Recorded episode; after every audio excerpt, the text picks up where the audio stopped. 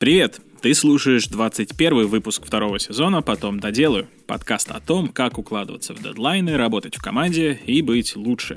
У микрофона Александр Машков. Со мной здесь, по традиции, Иван Мараховка, SEO-сервиса по управлению проектами ВИК. Всем привет. А в гостях у нас Владислав Здоренко, основатель венчурной компании StartTech VC, эксперт по развитию бизнеса в сфере технологий и выходу на международный стартап-рынок, идеолог стартап-экосистем в России и молодой отец. Всем привет. А, начнем мы, как обычно, с небольшого знакомства. И у нас такой уже прижившийся формат, мы типа разбираем твою историю по двум точкам. Точка А — это с чего ты вообще начал в плане своего карьерного пути. Точка Б — к чему ты пришел, где сейчас находишься и чем занимаешься. Давай в этот раз мы обычно начинаем с точки Б, угу. вот, и в обратную сторону идем. А сейчас давай начнем с точки А. Расскажи вообще, с чего ты начал свою карьеру, как ты пришел к вот этой венчурной истории, к стартапам? Как ни странно, началось все с того, что я в восьмом классе увлекся все, что связано с инженерией, физикой, математикой. И я считал, что я стану инженером, что ничего не может быть круче, чем инженер. И я с восьмого класса знал, что я хочу поступить в Бауманку, поступил в Бауманку. И когда я с первого же курса пошел работать в разные НИИ, я осознал, что это вообще не мое. И со второго же курса я начал заниматься стартапами. То есть у меня образование такое, как микроэлектрончик, и поэтому в целом это очень-очень большая нехватка таких специалистов, еще больше, чем программистов, да. Mm-hmm. И, ну, соответственно, мне сразу мой научный руководитель еще на втором курсе посоветовал э, людям, которые там стартап делали. Соответственно, меня взяли в стартап, и все. Со второго курса я у всех в телефоне, у своих друзей был записан уже как Влад Стартап, потому что больше ничем другим вообще ну, не интересовался. Я начал меньше заниматься учебой. В целом я всегда хорошо учился, но у меня вообще все. Ну, я понял, что вот это моя стезя. А что был за стартап? Первый стартап, с которым все началось, это была стабилизация профессиональных камер типа, ну, знаете, такие огромные камеры, которые прям вот ну, снимают фильмы и прочее. Mm-hmm. Там часто проблема, когда у тебя нету рельс, там э, особые приемы шагов у этих операторов, как идти, чтобы это все не дрожало и прочее.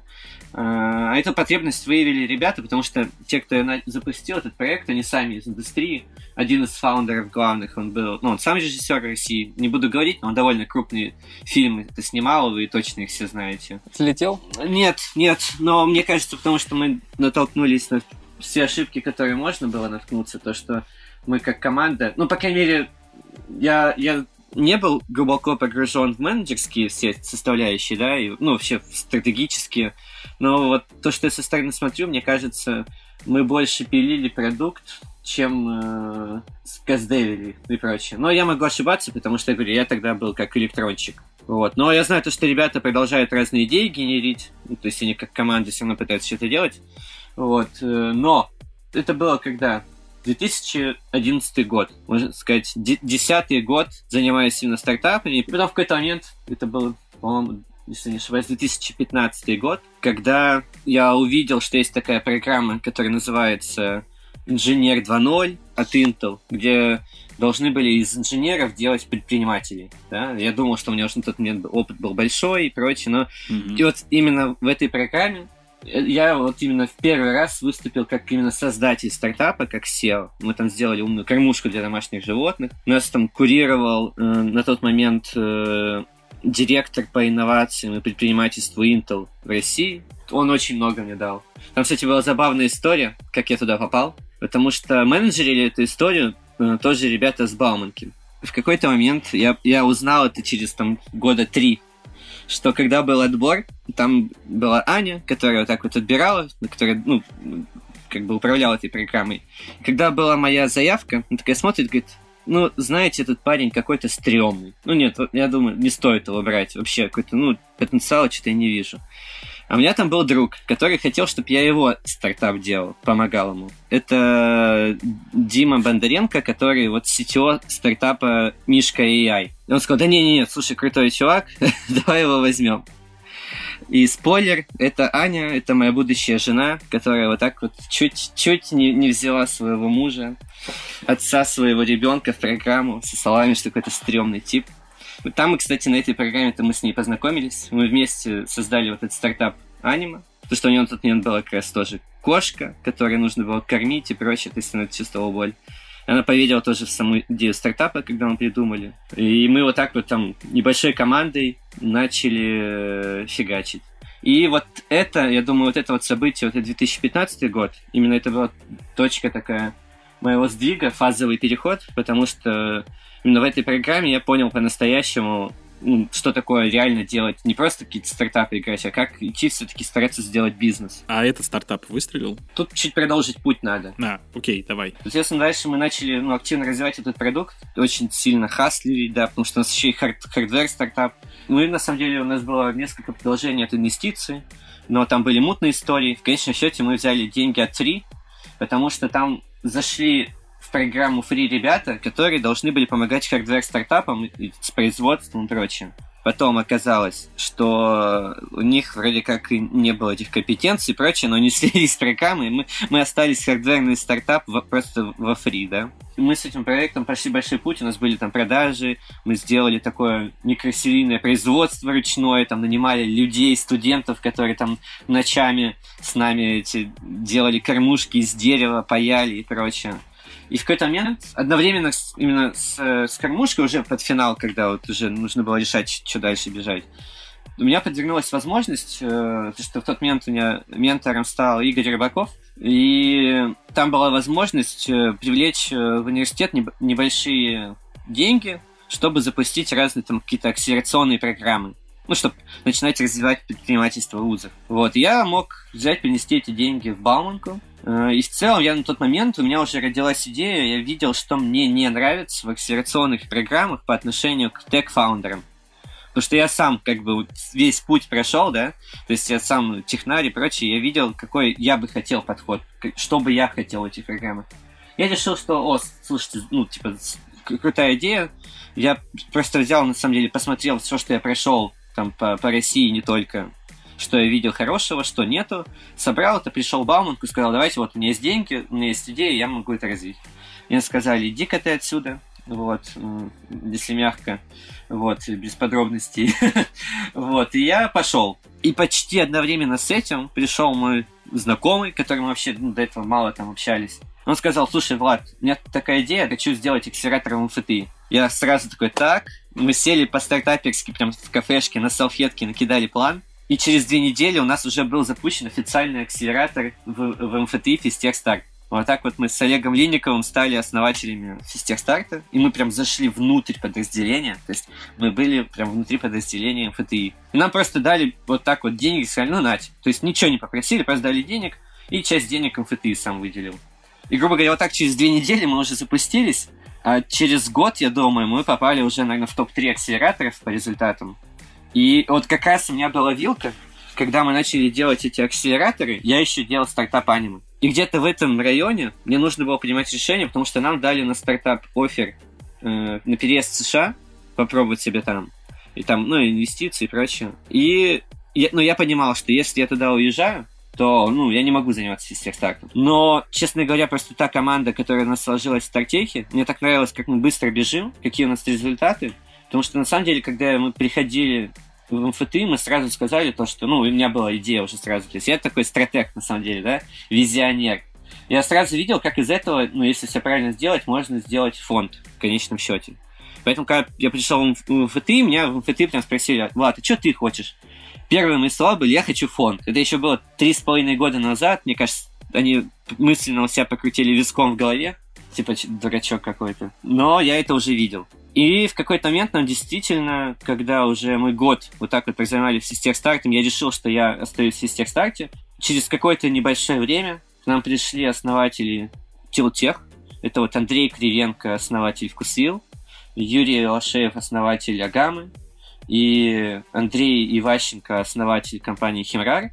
У них достаточно есть большой фонд, да, и у них там вижен такой, что они хотят развивать э, предпринимательство в России. Мне сказали, что, слушайте, нам нравится, что вы делаете, давайте вы выйдете из МФТИ, попробуем что-нибудь сделать вместе. Ну, мы согласились. Там был небольшой такой, типа, даже конкурс, отбор. В тот же момент это был первый э, акселератор Сбербанка вместе с 500 стартапс. Они взяли именно команду эту, которая 500 стартапс, и они, по сути, менеджерили всю эту часть по отбору. Ну вот, и мы прошли. После этого, кстати, мы в этом тоже с командой 500 стартапс, это был первый этап, когда мы начали с ними плотно работать. Это такой будет спойлер на будущее в точке Б, потому что нам это очень сильно на руку сыграло, вот когда я буду про нынешнее говорить. Мы прошли, и, и соответственно, нам, ну, мы сказали наш вижен, то, что мы хотим делать большое количество программ, каких-то платных, да, для корпоратов, внедрений. Таким образом, сформируем большую воронку на рынке, то есть будем делать все качественно, и к нам будут приходить лучшие стартапы. Так как мы будем с ними не, ну, там, не два дня видеться, да, а так как мы будем вести там от трех месяцев и больше, и плотно прям смотреть, и видеть, как они внедряются, получать честный фидбэк от корпоратов. Там, у нас есть хороший diligence за счет там, э, э, МФТ и прочих вещей, там, если прям какой-нибудь диптек. И что таким образом мы можем начать формировать воронку, начать формировать бренд, и после этого делать уже более осознанные инвестиции на ранних стадиях и очень сильно дерискать. Вот, потому что, ну, одна из причин, на самом деле, почему меньше вообще по миру инвестировать на ранних стадиях, там, где у тебя ограниченное количество ресурсов, потому что очень сложно понять, что там вообще внутри, да, то есть нету каких-то особых финансовых показателей, и тут нужна в основном насмотренность и фидбэк с рынка и прочее. И мы сказали, что мы хотим стать таким одним из типа главных игроков по ранней стадии и помогать всем выводить куда-то в мир, да. И все, нам дали добро. Окей, okay, очень драйвово, круто. А точка Б, получается, где ты сейчас? Точка Б – это, по сути, то, что мы за три года, то, что мы вот сейчас существуем как такая вот команда, да, то мы провели 35 программ с самыми крупнейшими компаниями. У нас есть три таких Мастодонта, да, это наши любимые программы, это Фистер Старт в МФТИ, понятное дело. У нас есть программа с частным университетом Витте. Это вот, эти две программы, они университетские, они прям, можно сказать, evergreen акселератор, когда мы два раза в год запускаем бэтчи и прям очень плотно работаем. И э, есть еще третья программа такая большая, она называется Global Pilots. Мы ее делаем вместе с Ernst Young и Microsoft, и туда мы уже берем такие не стартапы, а скиллапы, которым помогаем, ну, как-то стараемся вот этим нашим общим нетворком выходить на международные рынки. Сами и Ernst и Microsoft сами стараются взаимодействовать, там есть успешный опыт тоже, да, и туда и подключаются разные другие программы. Вот это вот это базис наших программ. То есть через нас прошло за эти три года там больше 5000 стартапов, из которых 700, больше там 700 стали прям выпускниками. И многие попали там в международные акселераторы, привлекли инвестиции. В двух наших выпускников мы проинвестировали сами. Вот они сейчас тоже очень, очень хорошо, успешно растут. И это одна из вещей, это одна из наших бизнесов, это, это сервисная модель, потому что мы ничего не берем со стартапов, ни денег, ни доли, ничего. Но у нас есть клиенты, которые, по сути, платят. И мы в этом плане мы так шутим, что мы выступаем как Рубин Гуды, да, собираем деньги у богатых, раздаем их стартапам, стараемся это делать. Э, и мы берем долю только в том случае, когда мы сами именно инвестируем за деньги, когда мы являемся инвесторами. И на данный момент, помимо этой сервисной модели, мы сейчас открываем две новые. Первое, это мы открываем, вот сейчас прям уже на следующей неделе уже финальные доки будут. Мы открываем сейчас э, фонд, я не буду пока деталей, вот, но мы открываем фонд, но он, он больше на американский рынок, вот. Э, и на самом деле он только на американский рынок рассчитан, если честно. Вот. И детали я уже расскажу после того, как мы уже запустимся. Мы в ближайшее время хотим делать там первые инвестиции. И второй, это не совсем фонд, это скорее такие больше синдицированные сделки. Мы сейчас собираем топовых предпринимателей российских, кого-то вы точно знаете все, кого-то не знаете, но от этого у них не меньше денег, опыта, связей, возможностей помогать. Вот. И, э, соответственно, вот эта синдицированная штука, это там, где уже заранее все эти предприниматели не скидываются по какому-то определенному кэшу, все это идет в общий мешок, и мы ищем через наши воронки самые топовые стартапы.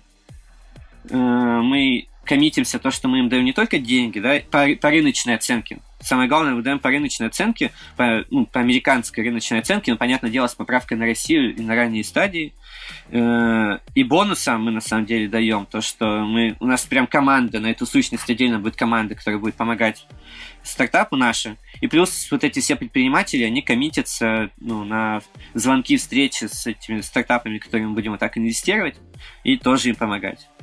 Вот, мы вот как-то так. Я понял. А расскажи, это получается, вот эта штука будет инвестировать в проекты российские, которые хотят выйти на американский рынок, так? Или я что-то не так? Не, не совсем. Конечно, у нас будет фокус. Вот, на, вот есть очень крутой стартап, в который мы проинвестировали. Это вот есть Amixer.io. Э, это, по, сути, инцидент-менеджер. Даже не буду вдаваться в подробности, что это, потому что это у всех людей мозг пухнет. Это для девопсов очень-очень целевая штука. Но в чем прикол? у них 90% команды, она находится в России и тратит деньги в России, и все делает Россия. А продажи они делают по миру.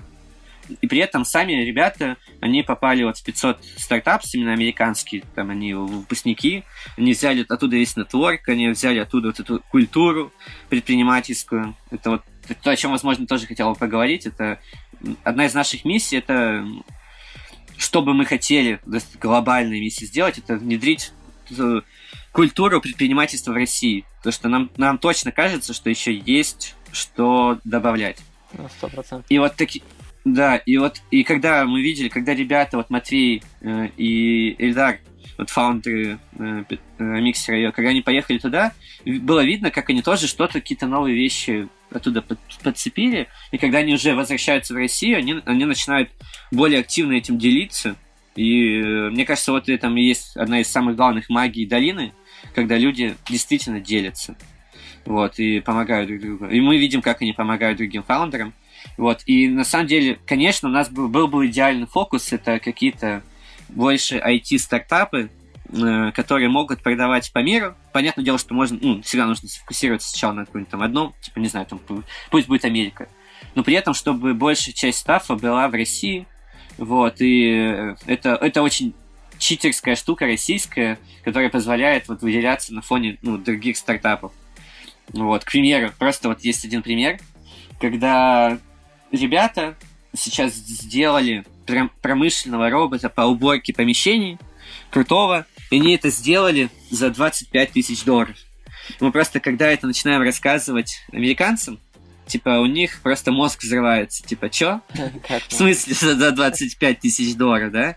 И, соответственно, имея там какие-то, ну, раунды нормальные и прочее, ты, ну, просто можешь сделать гораздо больше, и, ну, на самом деле, русские программисты, ну, вообще СНГшные, да, потому что, честно скажу, мы ориентируемся, так скажем, на русскоязычных фаундеров, это наш такой passion, и мы видим то, что, ну, очень, очень крутые программисты, ну, очень конкурентные по всем показателям, и то, что можно сделать в России за те же деньги, что там, ну, Э, гораздо больше, за счет этого можно вырываться, как мне кажется. Это, ну, очень крутая тема.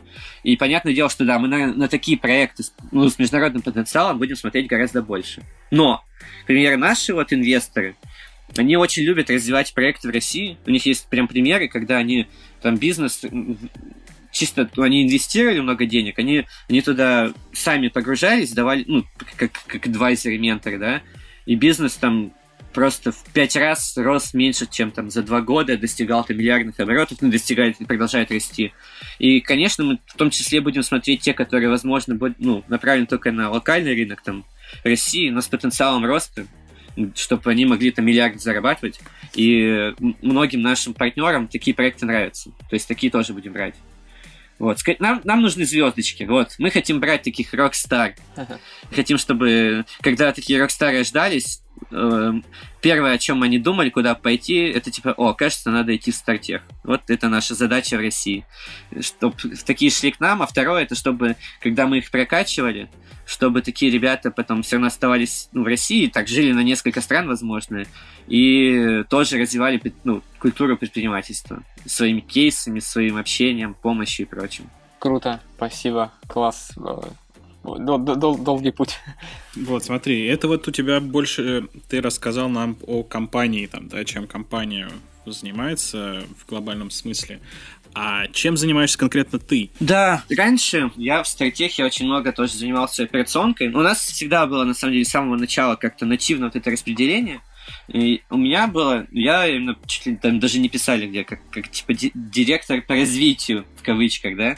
У меня вот есть такая какая-то чуйка, я вижу, куда идет в каких-то моментах рынок и прочее. Я всегда занимался развитием, я всегда занимался продажами. Я был предпринимателем внутри команды, потому что это ты делаешь все, вообще все, что только можно, да, 7 дней в неделю и прочее, потому что очень сложно на начальном этапе, потому что мы в свое время тоже были, по сути, как стартап, потому что мы пытались какие-то новые модели венчурные приносить, и ты, ты начинаешь заниматься всем. А сейчас ты тоже все еще занимаешься всем сам или кому-то что-то отдал? Тут надо сказать спасибо моей команде, потому что в какой-то момент, ну, когда мы увидели, что вместе увидели, что если меня именно загружать только стратегическими задачами и фондом, то это выгоднее компании. И, по сути, меня, можно сказать, в кавычках так вынесли в, в борду, с меня сняли все операционные задачи. Вот то, что я говорил, это то, что типа делегировал, а задач стало только больше. Но меня вынесли в борду, то есть, но все равно мы отстроили так процессы, что изначально какую-то методологию развития стартапов и прочее принес я. Но на самом деле у нас сильная команда, мы все начали там носить, и вот тот, тот же методолог, который у нас есть, Виктор. И так получилось то, что ну, Стартех уже без меня, без моего участия операционного, он, он прекрасно продолжает работать вообще без потери качества, да. Но мы ну, долго шли, чтобы это, такие процессы можно было так отладить, очень долго шли.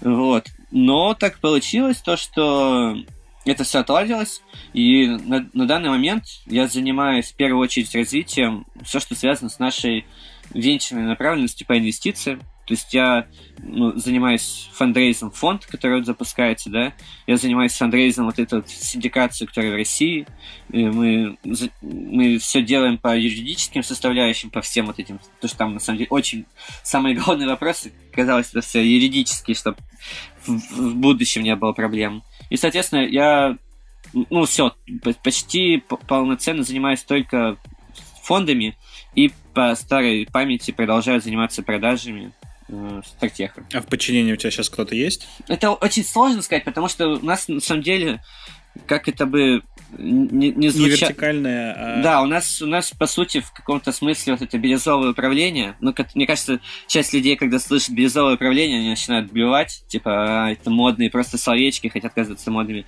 Но у нас действительно было где-то мы иногда даже грустили, что у нас тут не, не красная компания, ну, в плане вот этого, да, горизонтального управления, потому что очень сложно было настроить. Но мы всегда шли по пути такого, то, что, ну, есть команда, есть обязанности, и ты как бы, ну, неважно, как их выполнять, как, ну, вот у тебя есть задача. Дальше, если что-то не получается, уже подключаются остальные. Поэтому именно сказать, что прям э, подчиненные, ну, мы всегда все были как партнеры, даже если формально там доля, понятно, ну, там, что у нас как у партнеров есть, но у нас всегда такие отношения были выстроены, что мы все как партнеры, Понятное дело, что там есть какие-то, ну, не знаю, там аналитики, скаутеры. Я могу им отправить, сказать, вот надо это сделать, это сделать. Но я дальше вообще ну, не контролирую, ничего не делаю, дальше только результат.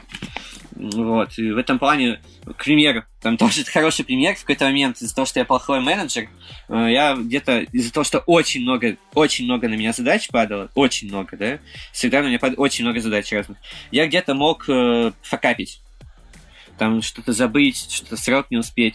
И я начал искать себе личного помощника. Так получилось то, что нашел очень-очень крутую Наташу.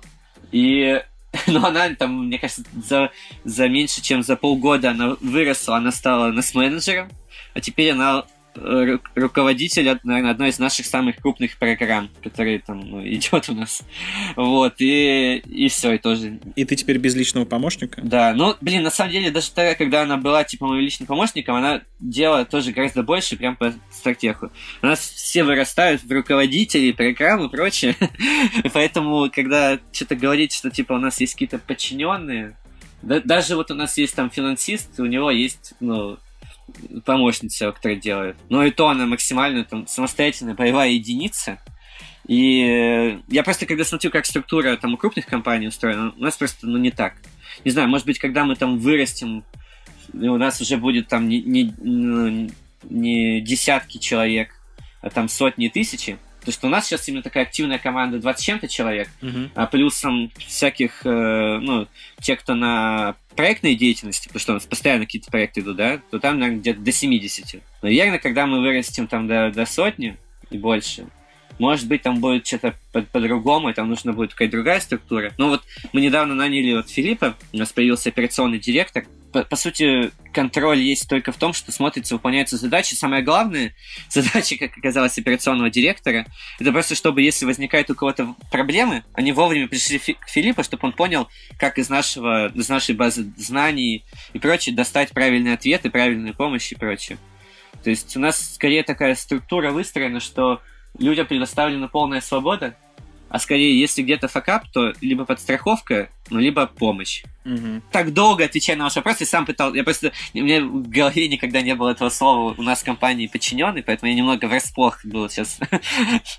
Наверное, это я могу сказать, что у меня нет подчиненных, но, но есть те люди, которые работают в компании, которые могу давать какие-то задачи. И, вот. Ты вот сказал несколько раз уже, что ты плохой менеджер. И упомянул, что ты факапил там, да, не делал задачи вовремя. А в чем это еще выражалось? Ну, я бы сказал, давай, да, я- можно сначала пойти, от, откуда это все идет, потому что идет оттуда, что, с одной стороны, хотя я был как инженер, вроде все инженеры должны быть структурированы, но у меня всегда была какая-то все по теории хаоса. Даже когда я еще в школе учился, у меня был управляемый хаос, то есть у меня везде по комнате были раскиданы книги там, по математике, физике, тетрадки. И они были, ну, если так посмотреть, как будто просто все раскидано. А у меня, на самом деле, это был контроль, когда у меня был такой хаос, у меня в, в душе порядок, понимаете? И, и спокойствие. Вот, когда все попало, я просто не могу. И, и так это во всю жизнь мою перекладывалось. И в какой-то момент, когда у тебя есть, ну, грубо говоря, какая-то одна задача, да, ну, од- одно направление, это, ну, плюс-минус, даже такой человек хаоса, как я, это легко делать. А когда на, на меня обрушилось там 10 э, задач совершенно разных, ну, то есть разных бизнес-задач, разных бизнес-направлений, и в, и в каждом из этих бизнес-направлений куча поднаправлений. И, соответственно, и нужно держать очень много каких-то контактов, связей, задач и прочего то, ну, мне, мне это очень тяжело давалось. Я как раз там пользовался, пытался пользоваться разными вещами, там, типа, что-то в Asana, Todoist и прочее, там, Google календарь. Ну, то есть много всякими вещами пользовался, но все равно э, иногда в процессе что-то не успевал там записывать и прочее, поэтому тогда Наташа мне помогала. Она прям на всех звонках была, она меня прям пушила. Вот, э, она знала все лайфхаки, как сделать так, потому что у меня там в Телеграме там тоже сотни людей в день могут писать. И, э, чтобы она, она нашла лайфхак, начала мне писать там э, в Инстаграм, да, которым я особо не пользуюсь, тогда мне, кто, мне особо никто не пишет. Единственное, кто мне туда писал, это была она. Поэтому все то, что она мне писала, я все выполнял. Вот. Вопрос был, во что это вливалось? Ну, вливалось то, что ну, где-то что-то не выполнял срок, что-то вообще там забывал. Вот. э, Но потом постепенно, там, с помощью Наташи, жены, там, Олега, партнера, который структурированный, я, с одной стороны, это все структурировал, начал не забывать. И начал все ну, активнее пользоваться как раз вот, э, мне, Первое, что меня спас, это Google календарь. Потому что я в первую очередь записывал вообще все, именно даже задачи и прочее, начал записывать Google календарь. Вот, у меня мой, мой, мой рабочий кабинет это мой телефон, да. У меня на самом деле даже не компьютер, у меня все в телефоне. И самый главный мой, этот, мой помощник это Google календарь, потому что даже в какой-то момент, чтобы не забыть какие-то будничные вещи, просто семейные, у меня жена начала задачи семейные ставить мне в Google календарь. Вот, чтобы я там смотрел. Но при этом я на самом деле чувствую, что если я буду где-то слишком сильно себя структурировать, я чувствую, как вот эта моя креативная энергия, она начинает где-то умирать, и я уже не могу генерить такие вещи, когда я вот более свободен. И поэтому я всегда стара- старался держать баланс. То есть ты никакими методиками управления своими задачами не пользуешься? Ты все еще в целом-то у тебя контролируемый хаос все еще идет. Уже нет, нет, уже пользуюсь. Вот там тоже по той же вот этой методике, которая там в, в Тудеисте, да, там же целая книга, как там пользоваться этим Тудеистом. Вот по этой методологии там вот у меня мой партнер.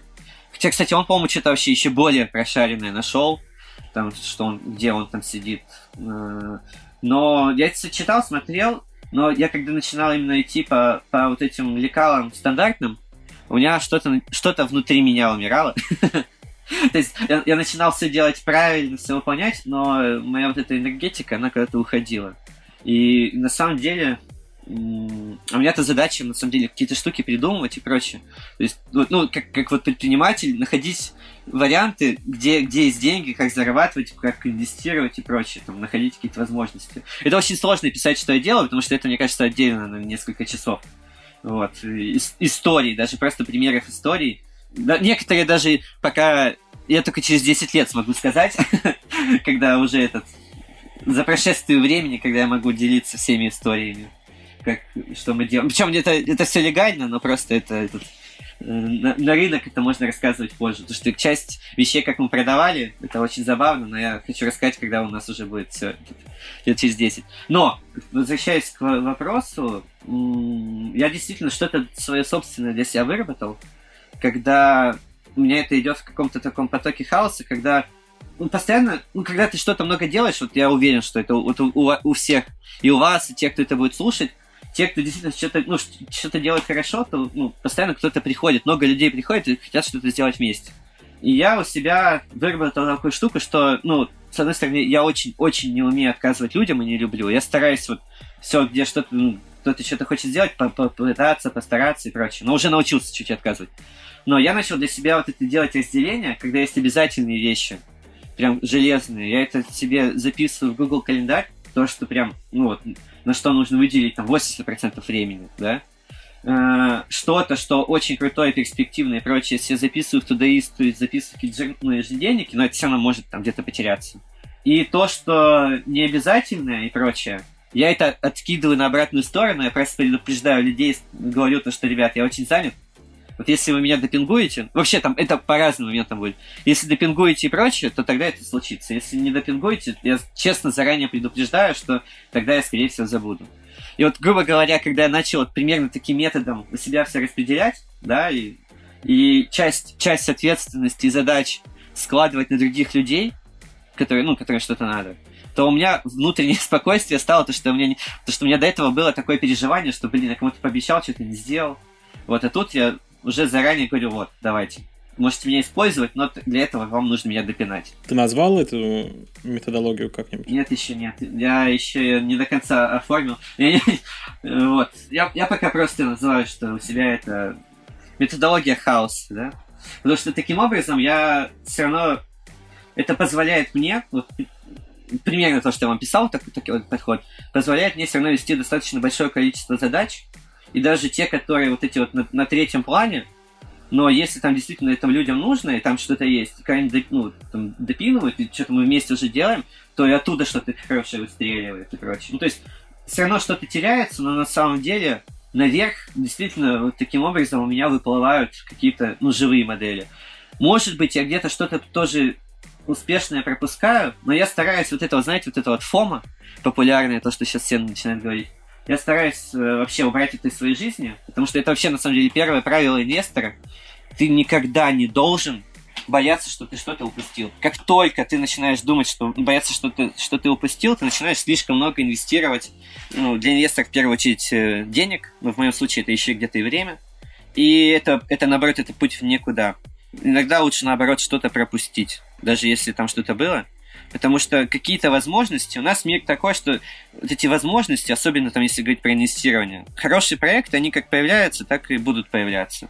Ну, все ж поделать, что-то ты пропустишь но что-то нет. Но самое лучшее, ну, если ты где-то не уверен, не ввязываться во что-то. Вот это стало таким моим правилом.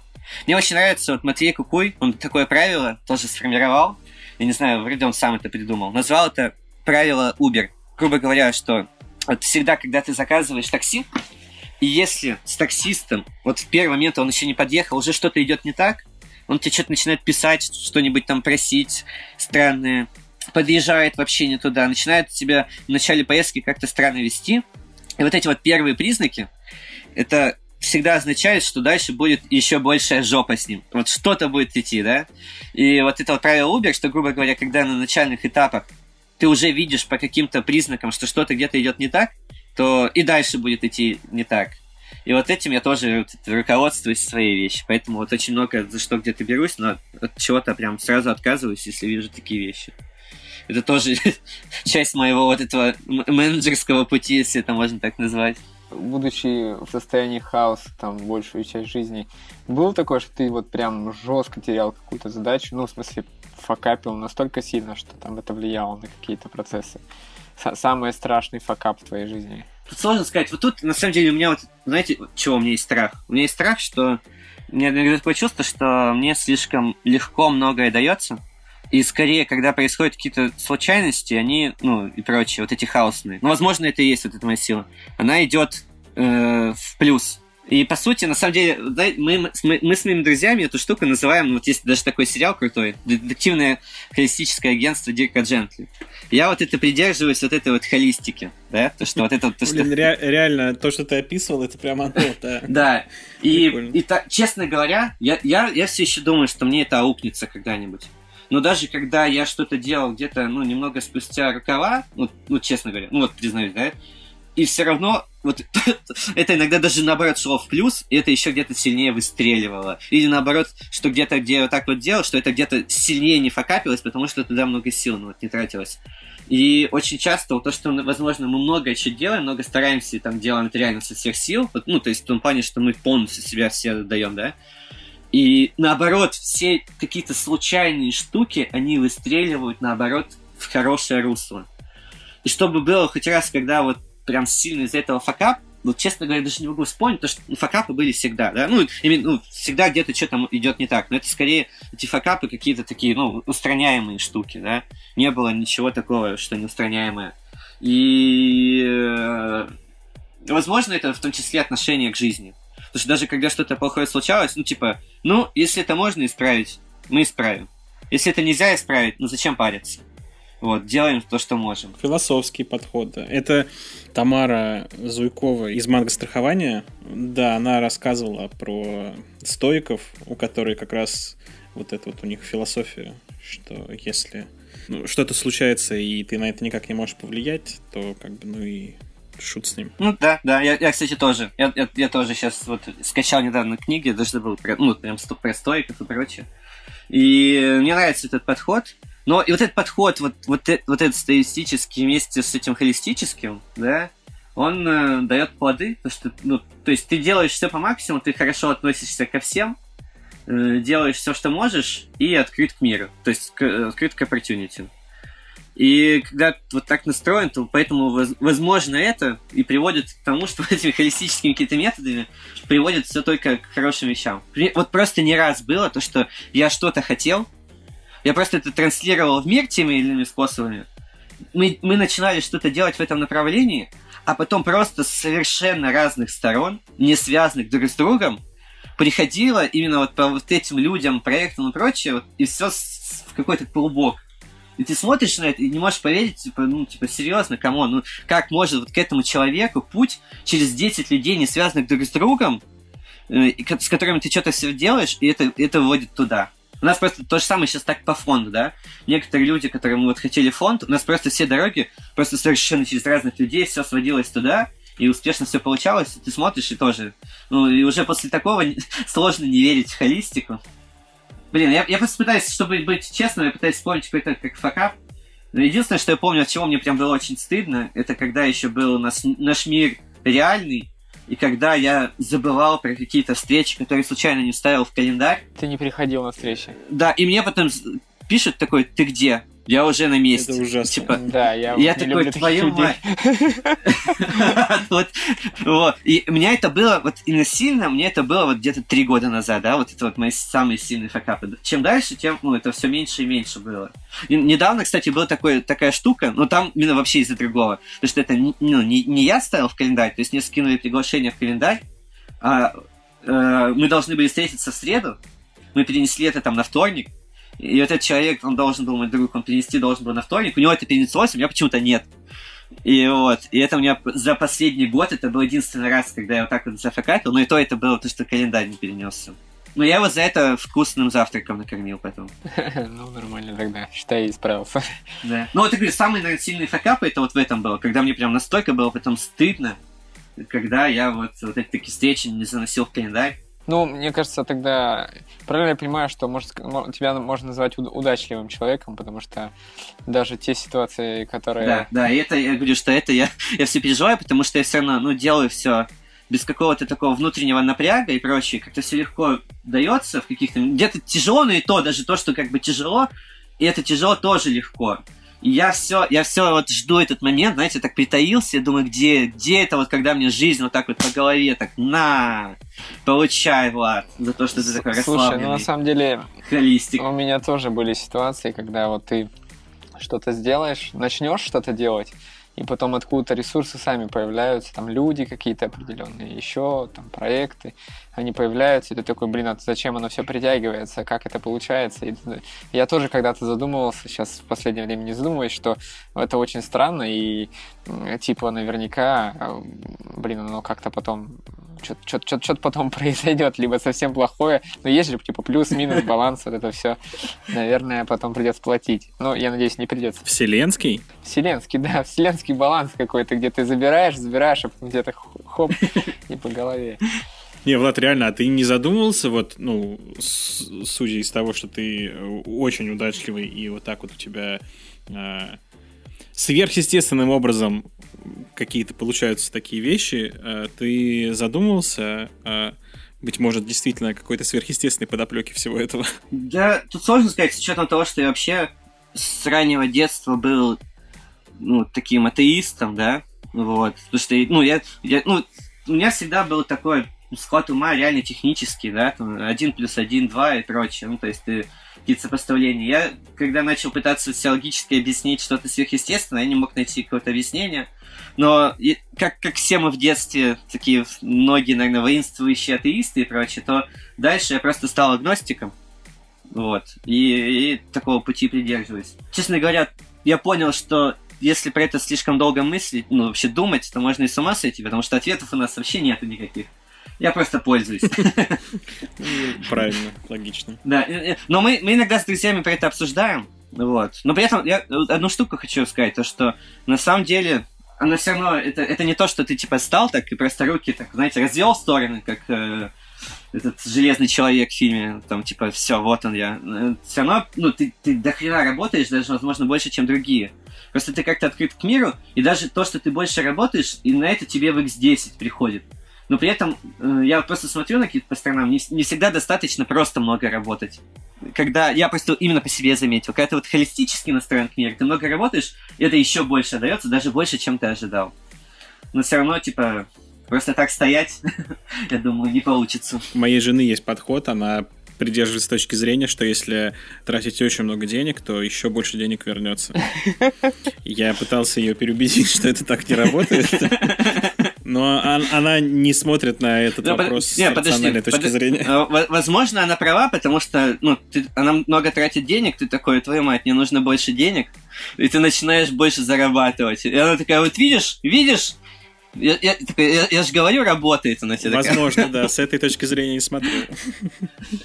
Вот в рамках с, э, Стартеха и вообще всей вот этой акселераторной истории э, работы со стартапами, вот, ты упоминал, что вы занимаетесь, помогаете с нетворкингом, вот, и, насколько я понимаю, ты сам оброс большим-большим количеством связей и людей, которые в той или иной степени, в той или иной ситуации могут тебе помочь. Мне интересно вот твою точку зрения на этот вопрос узнать. Почему это вообще прикольно? Почему нужно заниматься нетворкингом? Может быть, это вопрос тупой, но все равно. С одной, с одной стороны, типа, возможно, звучит тупо, но на самом деле, вот с чем я столкнулся, если бы... Вот просто в мире есть какие-то очевидные истины, которые понятные, простые. И вот, по моему мнению, если бы большая часть людей просто их хотя бы придерживалась, то наш мир был бы гораздо лучше и проще. Вот, и чаще всего этих самых простых истин люди почему-то их не делают. То же самое... А какие это? М? Ну, что, что это? Что это? Можешь перечислить? Это просто начиная от каких-то библейских, да? Хотя я только что говорил, что я этот агностик. Но на самом деле, мне кажется, что все эти книги, которые э, религиозные, там много чего хорошего, начинают вот этих всяких десяти заповедей, да? Просто максимально простые, максимально понятные. И мне кажется, ну, смотришь на них такие, да, очевидно. Ну, вот Но человечество в целом, насколько их придерживается? Я думаю, плюс-минус нисколько. Ну да. Вот. А я просто, ну, мне кажется, если просто хотя бы эти 10 делали, ну, все, казалось бы, да? Вот. Но нет. Вот. И то же самое про нетворк, на самом деле, можно сказать, хотя как, как бы это не выглядело, да, когда мы через библейские заповеди сейчас переходим к нетворку, но все же. Нетворк, э, который тебе просто говорит, ну, типа, общайся с людьми, имей много контактов, будь полезен, и у тебя все будет хорошо, да? Но, э, и вот тут мы сталкиваемся со многими, начиная от того, что когда к нам приходит стартап, особенно технари, которые э, асоциальные, которые не общаются из, ну, вообще ни с кем, и не принимают никакой обратной связи и прочее. Ну, то есть и, и, и, и сами многие токсики из-за этого являются, ну, и все сложно. Но вот, допустим, давайте возьмем людей, которые, да, такие, вот, почитали кучу всяких вот этих инфобизнес-книг, там, да, там, не ешьте в одиночку и прочее, хотя, возможно, они хорошие, я сам читал эту книгу. Но все же, да, мне такое чувство, что этот весь нетворк, он сейчас в головах у людей больше ассоциируется из-за того, что у нас было много очень инфобиза, и там, типа, там ходишь такой с визитками, там раздаешь их, со всеми общаешься, еще что-то делаешь. На самом деле все гораздо проще как мне кажется, чем вот во всех книгах написано, что нетворкинг это, это просто инструмент. Это, это просто один из инструментов для бизнеса. Причем даже, ну, даже не важно, если ты не сам делаешь бизнес, там, а ты менеджер какой-нибудь компании, прочее, это, это инструмент. Он работает так.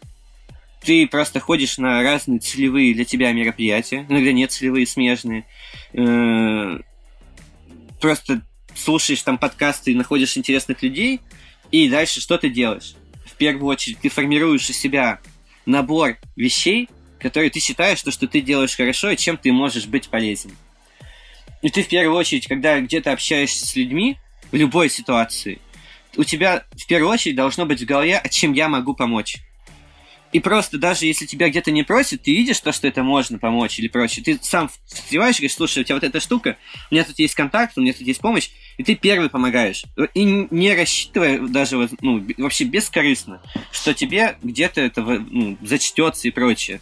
Даже вообще, ну, просто, просто берешь и помогаешь. И являешься какой-то ценной э, единицей на рынке, которые знают, что вот, вот по этим вещам можно тебе обратиться, и ты можешь помочь. Э, это первая составляющая нетворка, да? Ты, ты всегда, в первую очередь, ты как бы помогаешь и даешь. И ты, и ты осознаешь, чем ты действительно можешь помочь. И, а еще лучше, когда ты осознаешь весь свой нетворк, и ты понимаешь, кто в твоем окружении ближайший может чем помочь. И все, и ты помогаешь рынку. Второй момент – и вот это вот важный, которым, мне кажется, люди неправильно пользуются.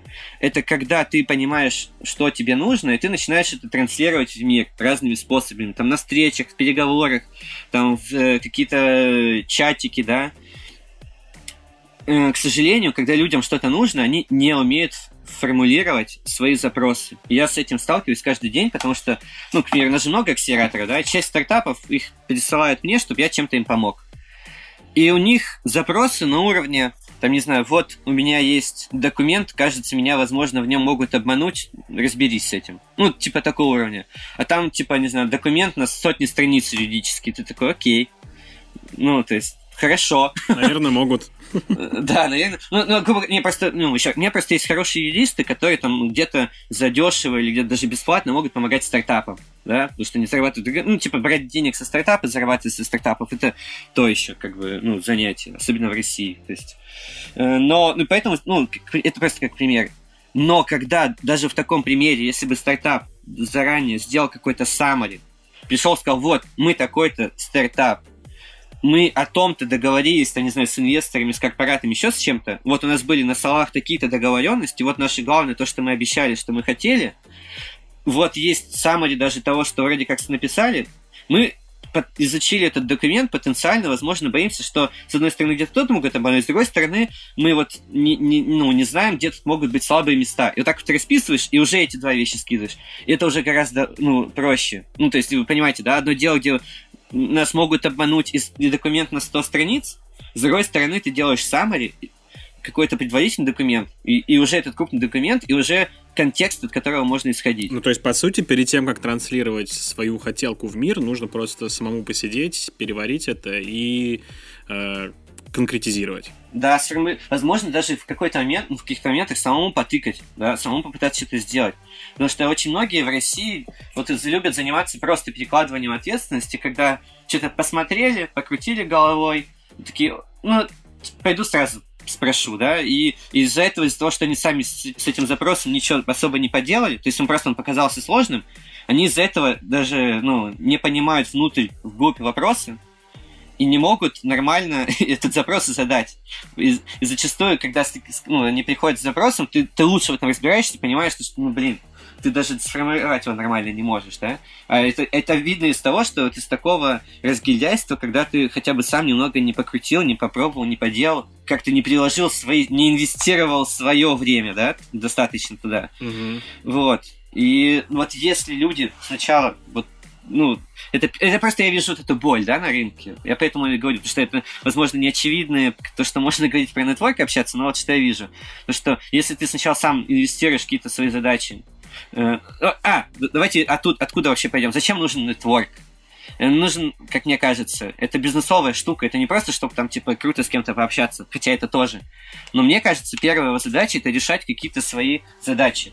Возможно, даже где-то, ну, и личные, вот, вы, вы сегодня видели, да, я, я устал читать бизнес-литературу, и в чатик нетворкинга скинул, типа, посоветуйте художественно, да, вот, и вот посоветуют. Но, в первую очередь, это когда ты решаешь какие-то бизнес-задачи, и, эм, и, соответственно, поэтому, первое, ты должен сначала сам проинвестировать в это достаточное количество времени, чтобы в этом хорошо разобраться. После того, как ты в этом всем ну, разобрался, ты уже можешь сформулировать четкий запрос, и уже с четким запросом нужно выходить в рынок. Вот, я, вот у меня это вот это правило Uber для меня сразу. Когда тебе пишет человек, ты, возможно, даже не знаешь, он тебе пишет, типа, добрый день, и все. Ты такой, ну, и, и как бы, ну, и, и, и дальше он... Да, да, он... Ты, типа, я, я, честно говоря, в последнее время даже уже не, ну, не отвечаю, потому что у меня вот это правило Uber, когда так люди пишут, я, я уже понимаю, что будет дальше, да? Ну, когда ты так пишешь, они потом какую-то бессвязную вещь тебе пишут, и ты не понимаешь вообще даже, чего, чего они хотят, чем, чем помочь и прочее. Вот. Э, и либо начинают что-то писать, добрый день, и начинают какое-то большое сообщение, и просто как какой-то текст, в, э, в котором в конечном счете нету никакого запроса, просто какое-то описание. И, и вот таких вот примеров микро много чего, их ну, очень много у меня. Поэтому вот, вот когда я думаю про нетворк, я сразу думаю о том, что было бы здорово, когда люди сначала проинвестировали достаточно время в какие-то вещи, с которыми они приходят, а потом приходит с четким запросом. Угу. Но, опять-таки, ну, чтобы этим всем пользоваться, ну, это я уже так со своей стороны говорю, потому что у нас в целом широкий нетворк, но чтобы вот у многих людей, возможно, возникает вопрос, а как его наработать, да? Ну вот да, я, собственно, хотел спросить, ты рассказываешь о том, что, что собственно, делать, когда есть у кого спросить, а что делать, чтобы было у кого спросить? Вот, для меня просто вот эта вторая задача, она гораздо более очевидная и более просто решаемая для рынка в целом, чем первая. Потому что первая, это зависит только от самих людей, и не должны с этим работать, mm-hmm. поэтому я хочу это транслировать. Просто очень надеюсь, что это все больше и больше людей над этим будет задумываться. А второе, типа, где его найти? Ну, на счастье многих людей, э, за них эту задачу уже решили другие люди. То есть э, все эти сообщества по интересам, да, там продуктов, стартапов, инвесторов, там кого бы то ни было по индустрии, они ну, не существуют. И это можно гуглить, спрашивать людей из индустрии. Вот, к примеру, когда... Очень простой пример. Э, когда мы начали погружаться в, в игровую индустрию, да, все, что связано с играми и около игр, Потому что у нас один из фокусов, куда мы хотим инвестировать, это в интертеймент. И нам нравятся около игровые стартапы, которые могут как-то монетизировать эту аудиторию рядом. И, ну, у меня почти не было нетворка в этом, да, то есть у меня были какие-то верхнеуровневые топ-менеджеры разных там компаний и прочее, но по индустрии не очень. И я просто начал своих друзей, которые я знал, что они в этой индустрии, я начал, чтобы они меня ну, добавляли в какие-то индустриальные чатики, э, ну, вот, вот как раз игровых. Меня начали добавлять в эти чаты. Я начал читать сообщества, я начал читать ну, и игровые э, э, всякие издания, читать, что там происходит. Я начал в Фейсбуке, ну, честно говоря, в России э, бизнесовая больше штука LinkedIn, но в России бизнесовая э, больше, ну, это Facebook. И я просто начал смотреть людей интересных, которые из этих индустрий, и просто тупо их добавлять в Фейсбуке. Даже если мне сейчас нечего написать, я их добавляю, я начинаю следить за ними, смотреть, что они делают, какие у них интересы, что они видят на рынке. И в какой-то момент вот так вот, ну, вот я несколько кейсов могу привести, вот все, что я сказал. Вот по этой же из гейм. Например, я там начал добавляться, ну, добавился к одному человеку, потом он перешел на другую позицию, в крутую штуку. А до этого я следил за его жизнью, и я увидел, что он, он теперь будет в очень крупной, ну, в очень крупном игро, игровом игроке отвечать за венчурную составляющую. У нас фонд на это направлен. Я ему, я ему после этого в первый раз написал, говорю, привет, вот у нас такие-то общие знакомые, типа у нас вот такой-то фонд, э, ты вот, я вижу, по твоей новости ты вот эту штуку запустил. Просто тупо новость ну, увидел именно у него в ленте, он сам написал. Угу. И он сказал, да, супер, конечно, дай мне только месяц, я сейчас только погружаюсь. Я, я, ну, я сказал, у нас как раз через месяц все и будет. Все, записал себе в Google календарь, чтобы через месяц ему написать. И мне это, кстати, буквально в пятницу пришло это уведомление, что я должен ему, типа, написать через месяц. И, ну, я пришел к нему с конкретным запросом, то, что я сказал, ну, с конкретным запросом, то, что я сказал, мне интересуют разные проекты, я не знаю, как мы с тобой конкретно можем посотрудничать, но вот мы делаем это, ищем такое, давай просто созвонимся, найдем точки соприкосновения. Все, у меня был конкретный запрос, конкретная сущность конкретным запросом, что где можно уже что-то найти. К чему это в счете придет, я не знаю, но может быть что-то интересное. Другой опыт. Опять по той же гейм-индустрии. Мы в прошлом году запускали, наверное, первый такой акселератор по, по играм и около киберспорта и прочего. Все, что связано с играми, мы запускали прям такой акселератор. Там э, с, это вот московский инновационный кластер, Mail, Wargaming э, и Beeline там были, да, крупные партнеры. И мы начали искать стартапы. И когда я понял, что интересно, как узнать, что сейчас не хватает рынку, я попросил своего друга и сказал, ну добавь меня в какие-то чатики, которые есть индустриальные. Меня добавляют в эти чатики, я просто смотрю, что там происходит. Потом у нас был, ну, и начинаю как-то просто там общаться, переписываться. И, и смотреть реально, что там вот есть. А потом, э, через несколько недель у нас выходит официальный анонс, то, что мы запускаемся. И, конечно же, во всех этих чатиках нас начинают дико обсирать, типа, что что мы там плохо делаем. Короче, ну, в целом такая гейм-индустрия довольно токсичная, не знаю почему. И там начинают просто нас очень, очень жестко прессовать. Я в этом чатике, и я пишу большое сообщение, и, и как бы они, они не знали, что я там, потому что они вообще не понимали, кто это запускает. И контраргументы. И потом те, кто были toxic, они как-то продолжали токсичить, а очень многие люди из этого чата мне начали писать в, в личку. Ну, очень адекватные люди, с которыми мы сейчас прям продолжаем какую-то вести активную работу. И вот до этого момента у меня ну, не было особо э, большого нетворка в гейм-индустрии. Но я просто пришел в нужные чатики, я в какой-то момент записал нужный конкретный запрос, и я нашел нужных людей.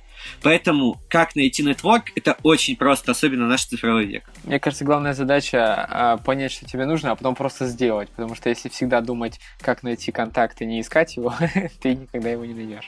Да. Ну, просто даже, даже просто вот я просто представляю, что, ну, вообще вот сейчас ты в какой-то, ну, куда-то пошел, и у тебя вообще нету особо, ну, там, много знакомств. Ну, ты просто берешь, находишь, пишешь людям в Фейсбуке, ищешь по каким-то каким-то контактам немногочисленным, находишь просто некоторых, небольшое количество индустриальных игроков в твоей сфере и просишь, чтобы они сказали, тебя кому-то представили, добавили тебя в какие-то чатики, э, сказали, где там вообще какие есть конференции. Все, ищешь, ходишь, переписываешься. Это, это очень просто найти вот эти все сообщества, ну, или какие-то очень, даже очные мероприятия опять возобновляют. Мне кажется, что большинство людей поэтому не лезут в нетворкинг, потому что боятся столкнуться с токсичностью как раз вот с этой, с которой ты столкнулся в геймерских, э, в, в геймдевовских сообществах. Мне кажется, еще тоже добавлю, что ну, на самом деле не только это. Ну, не а, только, да. Люди боятся там выглядеть глупыми, да, что-то спросить, узнать. Это тоже барьер.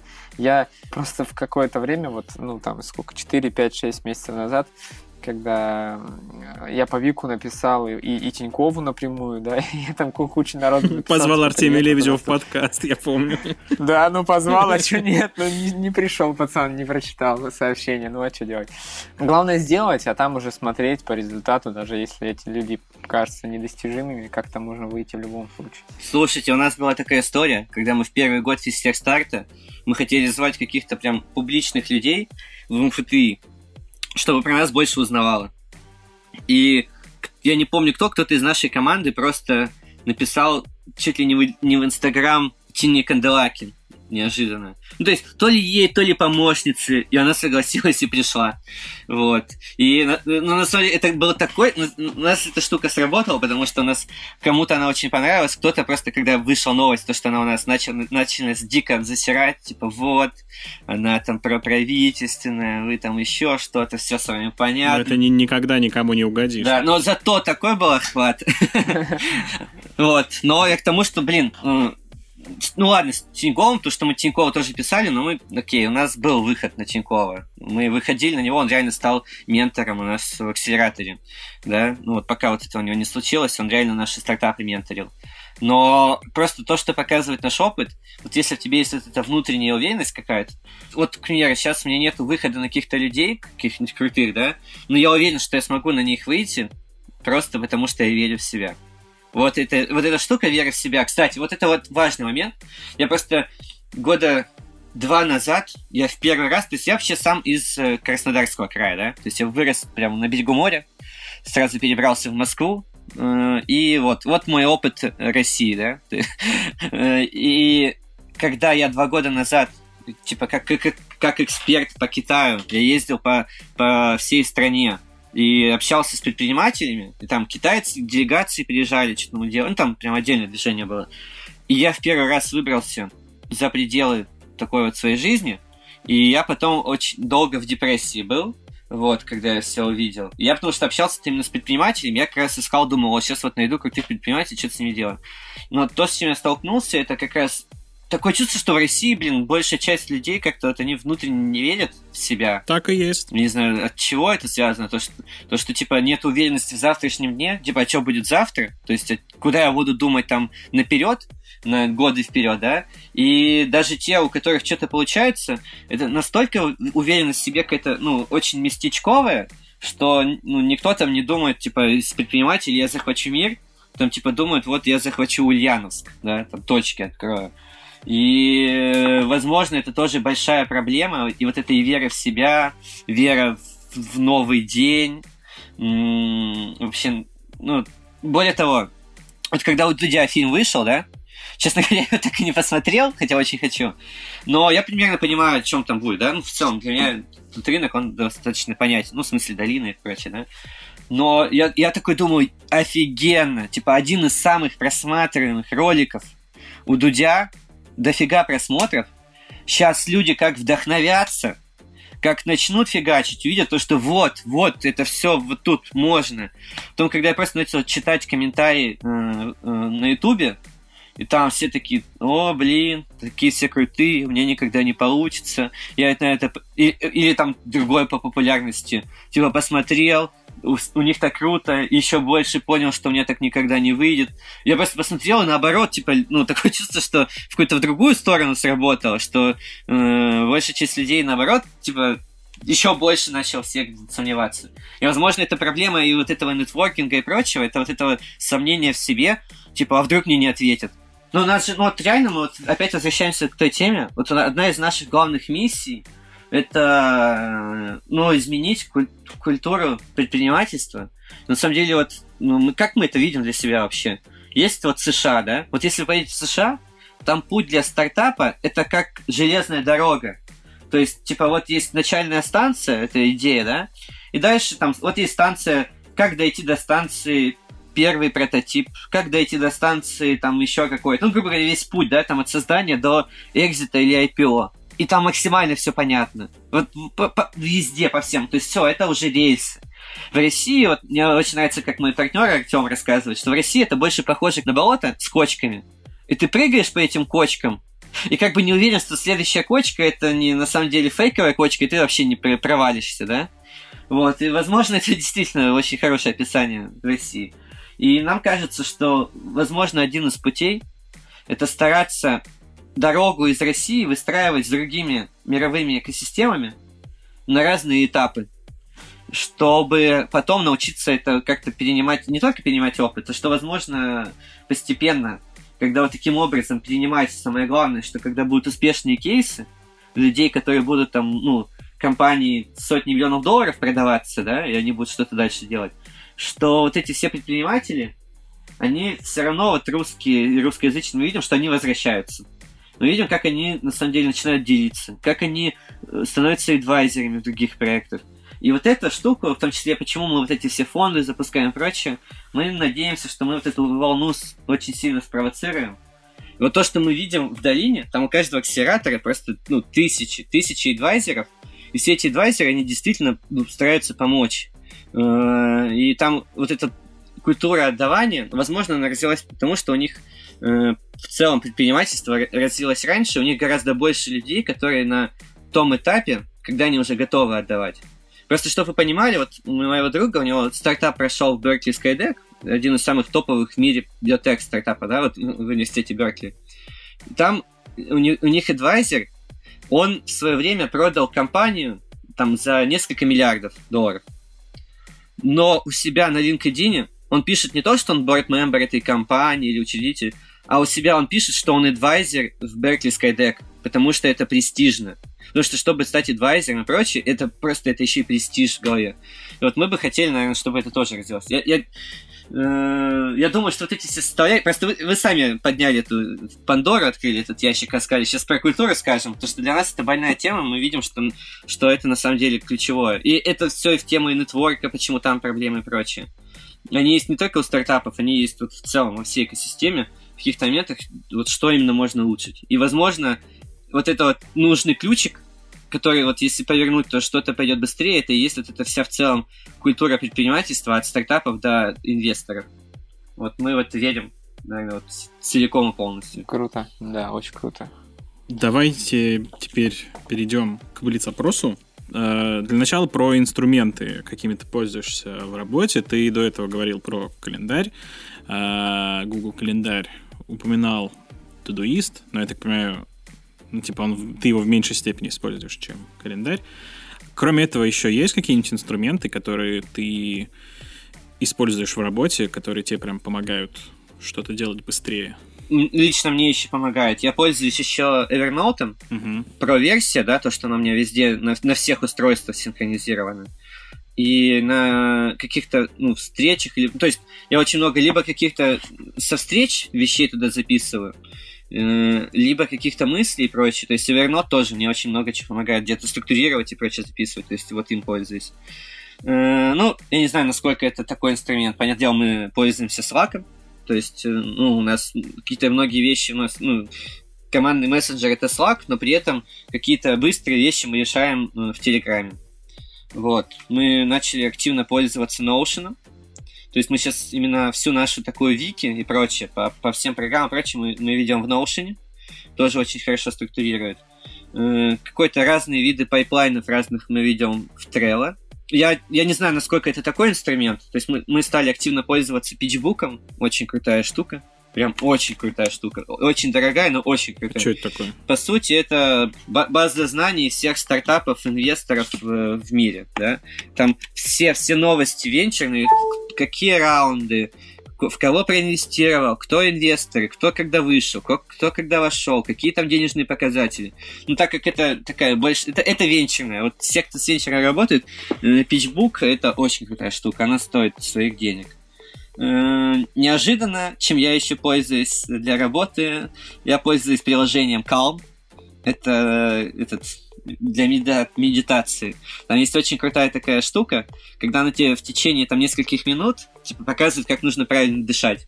И когда у меня какие-то сложные вещи на работе, прям что-то такие драйвовые, да, прям когда переживания прям за край, я включаю себе в своих AirPods Pro там вот это шумоподавление, закрываю глаза и начинаю просто дышать, и очень, очень хорошо мне тоже помогает. Ну, а вот House Control, это, кстати, вот у меня этим пользовался мой партнер Олег Клиников. но я как-то больше в тудуисте веду. А House Control, это тоже... Там, кстати, вот как раз есть методология именно вот этого, как там все это вести, там отдельная книга, вот, по менеджменту. Но я House Control меньше пользуюсь, чем Todoist, в основном Todoist. А, следующий вопрос. Какие привычки тебе мешают или, наоборот, помогают в работе? У меня появилась привычка, которую я выработал в себе, все сразу заносить, какие-то ключевые вещи. Даже если я там очень занят и прочее, но вот что-то там сейчас случилось, у меня просто э, вот это, наверное, моя особенность вот этого хаоса, да, теории моего хаоса, то, что очень часто, когда сразу идут либо встречи одна за другой и прочее, мог что-то где-то там не записать, что-то сразу не сделать. Вот у меня стала привычка, если можно мелкие вещи сделать сразу, что-то сразу записать, что-то сразу мелкое сделать, прям в моменте, я это сразу делаю, и это очень мне стало помогать. Вот это вот сиюминутное. Есть еще одна необычная, наверное, привычка, не знаю, в каком разрезе его тут можно рассматривать. Она мне стала, это в целом, это привычка делать привычки. Это, грубо говоря, когда когда, ну вот я сейчас тебе объясню прям на самом деле. Есть крутая книга, я очень советую «Атомные привычки». Я оттуда я подчеркнул эту штуку, она мне прям меняет жизнь на самом деле. Что, в чем, в чем суть заключается? Когда ты хочешь выработать новую привычку, у тебя это может идти, грубо говоря, от осознания того, что есть цель, да? Ну, то есть просто вот, не знаю, хоть хочу похудеть, и вот поэтому у меня задача именно сделать все там, не знаю, меньше есть. И, грубо говоря, у тебя привычка, она идет от того, когда у тебя базируется на результат. То есть представьте, что такие круги, да, идут. Вот есть центр, да, потом от, от этого центра идут круги. У тебя есть либо, когда ты идешь в центр, то есть вот к результату, а есть, когда, наоборот, от центра идет. Это когда ты, вот, это все базируется на внутренней, о том, как ты себя э, идентифицируешь. И вот у меня многие привычки и прочее не получалось сделать, когда я хотел идти в центр, в центр на целях, типа, да, там, там типа, похудеть или еще что-то. Это очень быстро все идет. А вот с тех пор, как я начал себя идентифицировать с тем, что я хочу сделать, как человека себя вижу, и идти скорее изнутри, вот, и, грубо говоря, там, типа, цель не прочитать книгу какую-то, да, а, типа, стать человеком, который любит книги. И вот, ну вот от такого, да.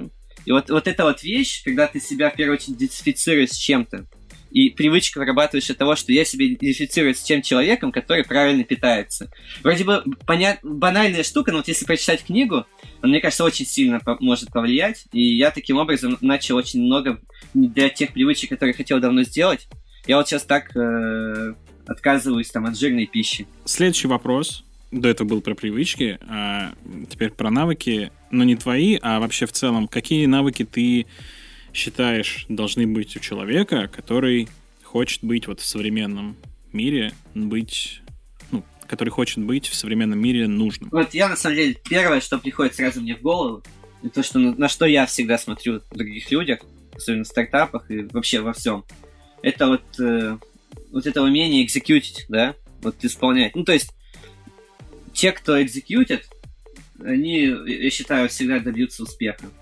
И, потому что, как, как ни странно, ну, не так много людей, которые реально могут вот... вот, вот я, я пытаюсь на русском подобрать какой-то синоним, и что-то не получается. Ну, а что, что ты подразумеваешь под executed? Ну, испол... ну, к примеру, у меня это, конечно, все на стартапах. Ну, к примеру, вот есть какие-то недельные спринты, да, и вот стартап там сам себе поставил какую-то задачу, и вот есть стартапы, которые скорее больше продумать, поговорить, потом придумать причину, почему они не смогли это сделать.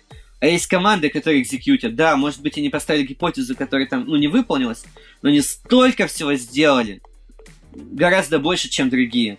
И, и они постоянно ставят задачи и, и их выполняют любыми путями. Вот в этом есть вот этот предприниматель, когда ты у тебя, наоборот, у тебя ну, нет вопроса, почему это не получится, а ты думаешь, как это сделать.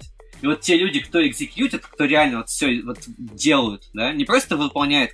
Не, не, вот почему мне не нравится слово типа выполнить, потому что это больше мне ассоциируется, вот тебе дали задачу, вот ты ее выполнил. А вот экзекьютить это скорее, когда ты прям сам себе эту задачу еще и поставил и ее, ее фигачишь. И вот люди, которые вот умеют экзекьютить вот так вот прям максимально хорошо, прям вот летят прям просто вверх, да, куда-то, прям обгоняют всех вот те, кто вот это могут делать, даже если это люди не те, кто делает стартапы, а внутри корпорации, они экзекьютят. Для меня это означает то, что они делают на самом деле даже больше, чем они, они сами себе ставят задачи, они сами видят, куда можно идти. И, э, эти люди из-за того, что они вот так вот хотят бежать, куда-то лететь, они сами понимают, что где-то им нужно где-то и развиваться, научить новые навыки, нетворк и прочее. И от этого все уже складывается таким вот. А как ты относишься к э, откладыванию дел на потом? Сам когда-нибудь э, откладывал? И если откладывал, к чему это привело? Ответ нетривиальный. Раньше я бы мог сказать плохо, а сейчас я как раз и вижу вот в этом холистику, то, что, ну, грубо говоря, что какие-то задачи ты должен разбивать. И, ну, я вот у себя эти с, с таким вижу, то, что ты берешь несколько уровней у себя важности ставишь. И то, что есть некоторые вещи, которые обязательны, и ты ни в коем случае не можешь их профокапить и ты сам себе ставишь эти задачи, ты должен их делать. И ты вот самые важные вещи, которые ты не, ты не можешь их откладывать и сначала сделать даже, возможно, более легкие задачи, еще что-то. Нет. Сначала нужно делать самые важные, то, от чего у тебя зависит там твой бизнес, твой продукт, ну, чтобы там у тебя не было, да, ну, то, что у тебя важно.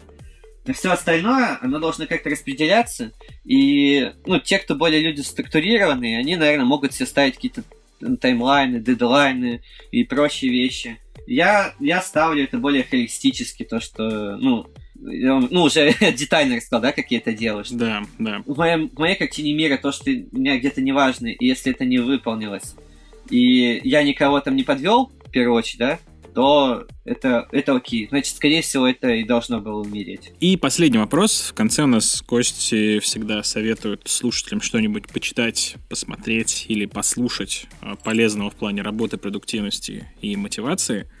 А, ты вот уже сказал про книгу «Атомные привычки». Может, еще что-нибудь поделишься? Я постоянно читал Самари «Антихрупкость». Сейчас вот полностью читаю. Ну, могу посоветовать. Очень долгая штука, вот могу посоветовать «Антихрупкость». Могу посоветовать вот этот Сапиенс. Краткая история человечества. Ну, то есть, мне кажется, это тоже ну, очень крутая штука. Те, кто венчере, я очень могу посоветовать, правда, это только на английском языке есть. Э, ну, ее что слушать можно, что читать. Э, Брэд Филд и там Дженсон Мендельсон, вот вроде так называется, Venture Deals. И там она называется еще Be Smarter Than Your Layer and Venture Capitalist. Вот это просто, мне кажется, тоже очень крутая книга. Из художественных я недавно почитал китайскую книгу которая китайская фантастика, просто великолепная. Это Лю Цзинь «Задача трех тел». Вот первая книга из трилогии. Просто тоже прям ну, великолепная. Вот «Атомные привычки» я бы очень многим советовал вот с нее тоже начать. Хорошая стратегия, плохая стратегия есть. Ричард Румель тоже мне понравилось. А сериал ты говорил какой-то? Блин, ну есть, ну это в целом просто художественно очень офигенный. Ну, один из моих любимых. Детективное холистическое агентство Дирка Джен. Мы еще с женой любим смотреть всякие мультики на английском языке, вот, разные. И сейчас есть один прикольный это, этот, аниме, неожиданно, э, Доктор Стоун. О, это очень круто. Да, я смотрел первый сезон, второй сезон еще не посмотрел. Ну вот, мы сейчас, да, пересмотрим. Там просто, типа, максимально научный мультик, которым все вот так вот круто что-то объяснено. Тоже могу посоветовать. Даже тем, кто не любит аниме. Вот, э, но вот эта штука, она выбивается. Я считаю, люди делятся на два типа, те, кто любят, и к те, кто не смотрел. Просто вот так вот.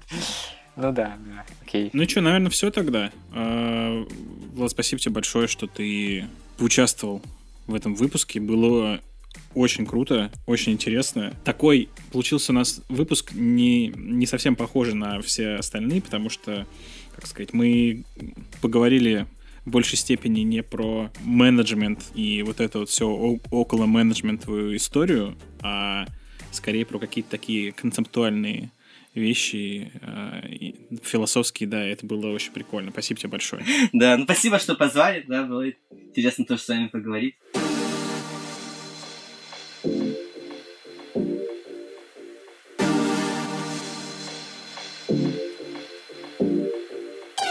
Спасибо, что дослушал этот выпуск до конца. Делись им со своими друзьями, даже если они не собираются делать свой стартап. Подписывайся, чтобы не пропустить новые выпуски. Если слушаешь в Apple подкастах, поставь нам там 5 звезд и оставь отзыв. И если у тебя есть какие-то темы или гости, которых ты хотел бы услышать в нашем подкасте, можешь предложить их на специальной страничке на нашем сайте. Ссылочка в описании к этому выпуску и в описании к самому подкасту. На этом все. До встречи в следующем выпуске.